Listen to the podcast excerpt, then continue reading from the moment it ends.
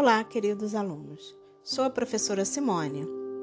Esse é o podcast 13 de Ciências do oitavo ano do ensino fundamental do terceiro bimestre. Fontes de energia não renováveis. As fontes de energia que pertencem a esse grupo são finitas ou esgotáveis. Para a maioria delas, a reposição na natureza é muito lenta, pois resulta de um processo de milhões de anos sob condições específicas de temperatura e pressão.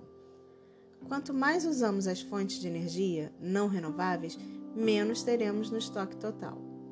São exemplos de fontes não renováveis de energia: petróleo, carvão mineral, gás natural e nuclear. As fontes de energia não renováveis são também conhecidas como fontes de energia convencionais, quando se formam à base de suprimento de energia. Como podemos usá-las sem que o estoque acabe rapidamente? Explorando racionalmente os recursos existentes, promovendo a eficiência no uso e investindo em ciência e tecnologia para o desenvolvimento de fontes renováveis, como a eólica, a hidrelétrica e a solar que nós vimos. Atualmente, grande parte da energia consumida no mundo é proveniente de fontes não renováveis, porque as características dessas fontes são bem conhecidas, possuem um rendimento energético elevado, preços atrativos, geram muitos, muitos empregos e possuem infraestrutura construída para geração e distribuição. Os principais usos das fontes não renováveis são na geração de eletricidade, como combustível nos transportes de cargas e de pessoas, e no aquecimento de casas. Algumas fontes não renováveis de energia, como o petróleo e o carvão mineral, são responsáveis por grande parte da emissão de gases de efeito estufa na atmosfera. Visto que essas fontes são combustíveis, elas precisam ser queimadas para gerar energia e liberam gases poluentes que impactam a saúde e o meio ambiente. O petróleo e o gás natural ocorrem em regiões denominadas pelos geólogos como bacias sedimentares, que são áreas sob a superfície terrestre que, por terem sido mais baixas e planas que o terreno em volta, permitiram o depósito de matéria orgânica, além de sedimento.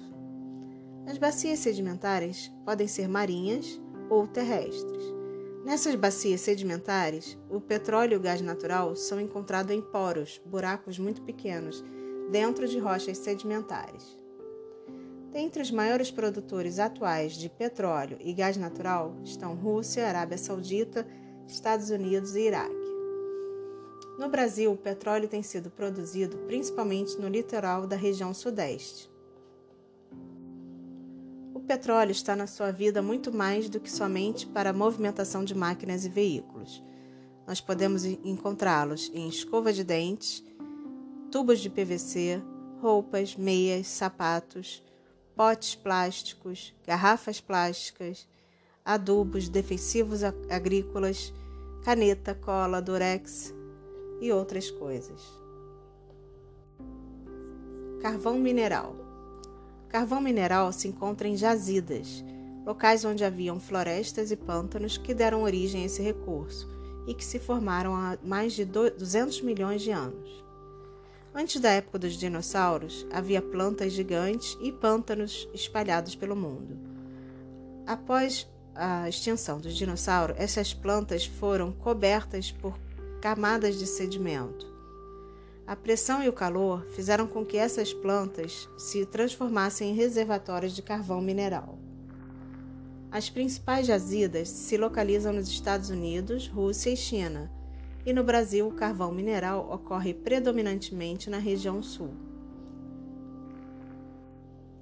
O carvão mineral é um combustível fóssil extraído da terra por meio da mineração sua origem se deu a partir da decomposição de matéria orgânica, restos de árvores e plantas se acumularam sob uma lâmina de água há milhões de anos. O soterramento dessa matéria orgânica por depósitos de argila e areia provoca aumento na pressão e na temperatura, o que contribui para a concentração dos átomos de carbono e expulsão dos átomos de oxigênio e hidrogênio, processo chamado carbonificação. Paramos por aqui Até a próxima aula.